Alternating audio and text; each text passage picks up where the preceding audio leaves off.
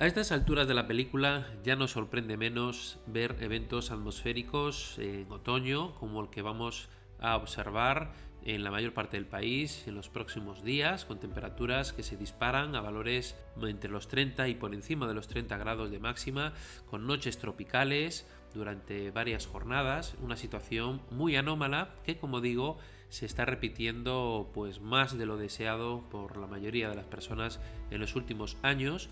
y estos bloqueos atmosféricos pues eh, se están digamos eh, generando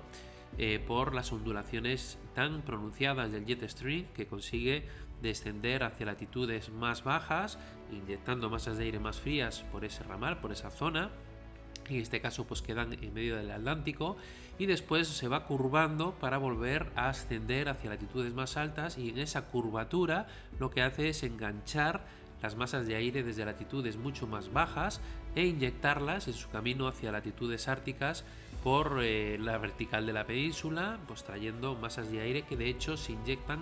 por eh, el interior del continente europeo y estas anomalías cálidas no solo las vamos a, presenciar aquí en nuestro país, sino que también otras zonas del continente europeo pues estas masas de aire se ven inyectadas. Estas, estos patrones atmosféricos, como digo, pues tienen una zona eh, de cambio muy radical en la parte descendente del jet stream, en esa ondulación, pues hay masas de aire mucho más frías de lo habitual y de hecho en el mapa de anomalías térmicas que os vuelvo a enseñar hoy, pues se aprecia perfectamente esta dualidad, este cambio eh, en el que bueno, la atmósfera lo que busca es compensar o equilibrar, es decir, tengo por una zona temperaturas mucho más bajas de lo habitual, pero por la otra pues voy a compensar inyectando temperaturas mucho más altas de lo habitual. De hecho, si vemos las anomalías, es decir, las desviaciones de las temperaturas respecto a lo habitual, en cada zona veremos que son muy parecidas, es decir, si en la zona de anomalías frías tenemos menos 8, es decir, temperaturas 8 grados por debajo de lo que sería esperable en esa zona en esta época del año. En el lado contrario, en la zona ascendente, tenemos temperaturas de más 8, es decir, temperaturas de 8 grados por encima de lo habitual. Si hacemos un pequeño cálculo matemático, al final nos quedamos en cero, es decir, en un equilibrio en el que pues, la atmósfera pues eso, intenta compensar. La atmósfera siempre va a buscar un equilibrio eh, pero no lo consigue pues, por la forma de nuestro planeta, por la forma en la que llegan los eh, rayos solares, llegan de una forma que inciden más en unas zonas que en otras, calientan más la superficie, sobre todo en zonas del Ecuador que en otras, y luego hay un dinamismo por el efecto Coriolis, es decir, la Tierra se mueve, hay unos movimientos en las masas de aire y se va formando un caos, que dentro de ese caos hay un orden, como siempre digo, y las masas de aire pues se van moviendo y bueno, pues esa circulación sobre todo del jet stream que es el que separa las masas más frías del Ártico de las más templadas de latitudes medias eh, se va moviendo en esas ondulaciones y hace esas ondas eh, que son como olas vamos a decirlo así esas ondas que eh, pues va trayendo pues tiempo diferente según de cómo coinciden los ramales de esa corriente de esa especie de serpiente es el jet stream, y si eh, nos coge pues, en ascendente, como ha sucedido mucho en los últimos años, pues tenemos tiempo pues, anticiclónico, tiempo estable, y si se va acercando más hacia nosotros y pasa por nuestra vertical el jet stream, pasamos al otro lado de la corriente, al otro lado del muro, y ahí lo que hay es una separación de los vientos más fríos de latitudes más altas. Podemos ver el jet stream como un guardián, como un muro protector del tiempo ártico, del tiempo más frío y cuando este jet pues se, pasa por nuestra vertical eh, pues inyecta estas masas más frías y ahí es donde pues está la inestabilidad. Por un motivo eh, que puede parecer complejo pero es sencillo de entender. Os he dicho que la atmósfera busca equilibrar busca pues eh, busca que los contrastes que hay de masas se equilibren y cuando estas masas de aire frío descienden hacia latitudes más bajas y se van encontrando con masas mucho más cálidas en zonas eh, pues de, latitudes medias, zonas subtropicales, pues eh, esto produce, provoca un contraste térmico importante entre estas masas mucho más frías y las más cálidas. Y ahí es donde empiezan a enroscarse con las borrascas estas masas de aire y se van pues enviando las borrascas cuando las ves girar, ves que pues en ese giro contrario las agujas del reloj en nuestro hemisferio ves como por la parte delantera se meten vientos del sur con esos frentes que se van formando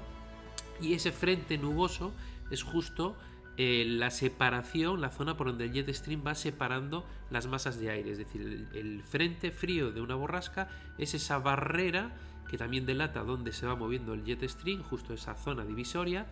Y por la otra parte de ese frente, por la otra parte del jet stream, es por donde están esas masas de aire mucho más frías. Entonces, lo que hace la atmósfera, como digo, es, oye, estas masas de aire están descendiendo a latitudes mucho más cálidas, aquí pues hay un contraste muy importante, vamos a poner una maquinaria, un motor, para que esto se, equilibre y cuando lo voy consiguiendo, pues ese motor se va deshaciendo. Ese motor es la borrasca. Esa borrasca, cuando encuentra masas de aire muy, muy contrastadas, pues se generan grandes eh, ciclones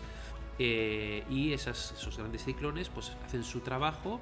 tienen un ciclo y es un poco pues lo que necesitamos. Si esa zona divisoria no se acerca a nuestra vertical,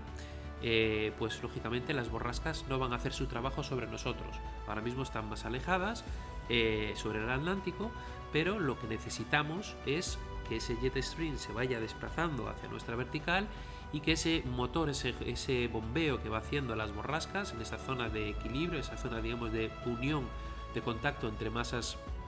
esa separación, quiero decir, de masas más frías y más cálidas, pues se vaya desarrollando sobre nuestra vertical. De momento, esas ondulaciones del jet stream van a mantenernos alejados de las borrascas, pero estamos empezando a ver eh, algunos modelos como dibujan en el horizonte lejano, es decir, a la semana que viene, en la segunda mitad de la semana, pues algunos escenarios que acercan las borrascas. El modelo canadiense, por ejemplo, nos muestra eh, esta llegada de borrascas hacia el noroeste de la península, sobre todo, aunque podrían alcanzar otras zonas. Y el modelo eh, GFS americano está actualizando en estos momentos, tengo delante el mapa, ahora mismo actualizado hacia la hora 156. Esto, pues bueno, lo vamos a traducir a una fecha concreta y es el próximo miércoles 4 de octubre. Lo que nos está mostrando el modelo eh, GFS en esta actualización pues es una circulación de borrascas que consigue tímidamente acercarse al noroeste de la península y eh, bueno, es un cambio, por ejemplo, respecto a la anterior salida en la que tenemos pues en la, anterior actualización los, los, cálculos que ha hecho el modelo esta noche con los datos que tiene que tenía pues nos muestra el próximo miércoles 4 de octubre pues eh, la circulación de borrascas a unos mil o más de mil kilómetros de distancia de las costas del noroeste de la península. En esta nueva actualización, pues prácticamente se ha recortado mucho más de la mitad y tenemos las borrascas más cerca. Estos cambios que se observan a una semana vista prácticamente, siempre hay que tomarlos con pinzas,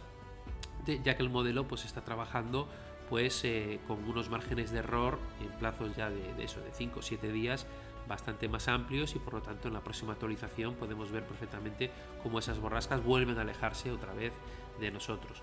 No es un, lo que estoy viendo no es digamos una situación que diga, bueno, vienen lluvias generosas para España, pero sí se van acercando más. Y esto es lo que tenemos que ver, esa tendencia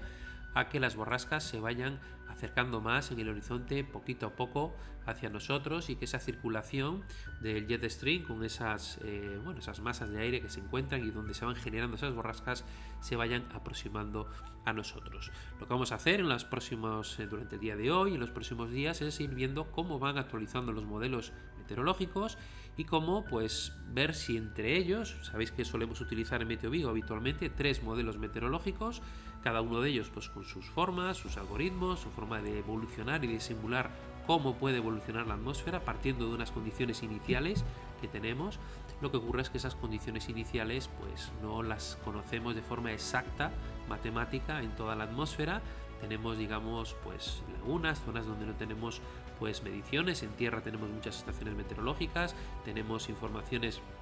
digamos de la atmósfera a lo largo del globo de, lo que son las temperaturas, humedad y un montón de, de, variables, de parámetros, pero no conocemos, como digo, el estado exacto. Entonces, al no conocerlo de forma exacta, lógicamente partimos con unos errores reconocidos iniciales que al modelo le estamos metiendo datos que no son precisos y exactos. Esos pequeñitos, eh, esas aproximaciones que hacemos de zonas sobre todo donde no sabemos de forma exacta eh, pues qué, condiciones tenemos en esos puntos, pues es lo que hace que conforme el modelo va evolucionando y el tiempo se va ampliando, pues en un día, en dos días, en tres días, esos pequeñitos errores se van, digamos, eh, amplificando y van pues dándonos unos resultados que realmente no son la realidad de lo que va a ocurrir dentro de 5 o 7 días.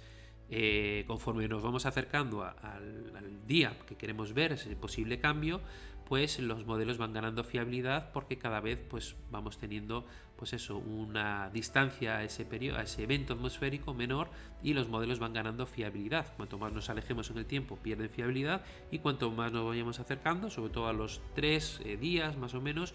tenemos ya una fiabilidad mucho más importante. Bueno no me quiero enrollar, lo que os digo es que los modelos de momento pues muestran algunos posibles cambios en el horizonte para mediados de la próxima semana, para la segunda mitad, y ahí es donde ponemos el foco para que puedan comenzar a verse cambios. Ya sabéis que nosotros en Meteo Vigo, nuestro pronóstico estacional, hemos apostado por una primera mitad del otoño más seca y más calurosa, y una segunda mitad mucho más eh, inestable con borrascas más importantes y esto pues bueno la segunda mitad eh, estamos hablando de tres meses lo partimos a la mitad pues sería mes y medio cada parte hemos pasado el mes de septiembre y llegaríamos lógicamente pues a la mitad a mediados más o menos de este mes entonces eso es lo que vamos a hacer nuestro trabajo es ir pues, viendo día a día pasito a pasito lo que nos dicen los modelos y también ir viendo si nuestros pronósticos estacionales eh, pues pueden ir por buen camino o no. Nada, gracias por escuchar, te quiero dar las gracias por escuchar este pequeño podcast, este humilde podcast eh, de Meteo Vigo. Un abrazo fuerte y seguimos adelante.